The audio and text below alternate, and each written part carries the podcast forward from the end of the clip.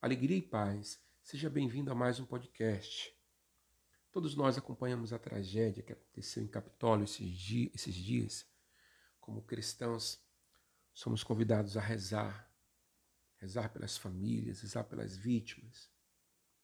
No entanto, algo me chamou muito a atenção esses dias também, foram algumas manchetes que trouxeram o seguinte: Lancha, Jesus foi a mais atingida por rocha que desabou em Capitólio. Você viu aí que sutilmente alguns jornais quiseram aí é, tocar nos cristãos. No entanto, isso deve nos levar a uma reflexão. Qual reflexão? Nós cristãos sabemos que as lutas, as dores, as perdas, as tribulações, as adversidades são inevitáveis. E tudo isso não está no projeto da vontade de Deus, mas é uma consequência dos, dos, dos pecados dos primeiros pais, Adão e Eva.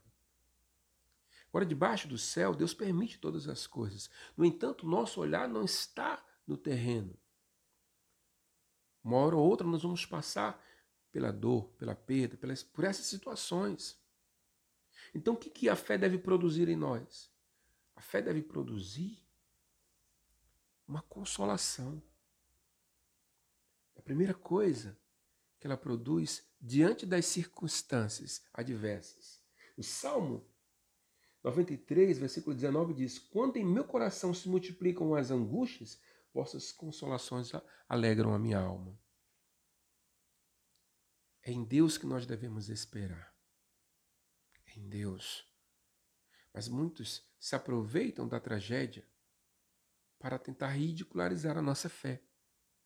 Já o Salmo 78, versículo 10, o salmista já expressava porque diziam as nações pagãs: onde está o vosso Deus? Nós precisamos entender que a fé deve nos dar sabedoria diante das circunstâncias adversas, nos deixa de pé diante das tempestades. E o que é mais assegurado no efeito da fé é que nenhuma adversidade arranca aquilo que é essencial de nós. Isso é importante. Por fim, eu faço essa reflexão que muitos, nesses momentos de angústia, se perguntam: por que, que acontece tanta coisa ruim com pessoas boas? Pois bem, é muito difícil responder esta pergunta. À luz da fé, poderíamos refazer para chegar a uma resposta mais concreta. Perguntaria assim: o que, que acontece com as pessoas boas depois que acontecem as, as ruins? E isso, à luz, da, à luz da fé, é muito mais fácil responder. Não entendemos os desígnios da soberania, da permissão de Deus. Mas precisamos, à luz da fé, saber para onde estamos indo. Não podemos é, sucumbir diante das circunstâncias.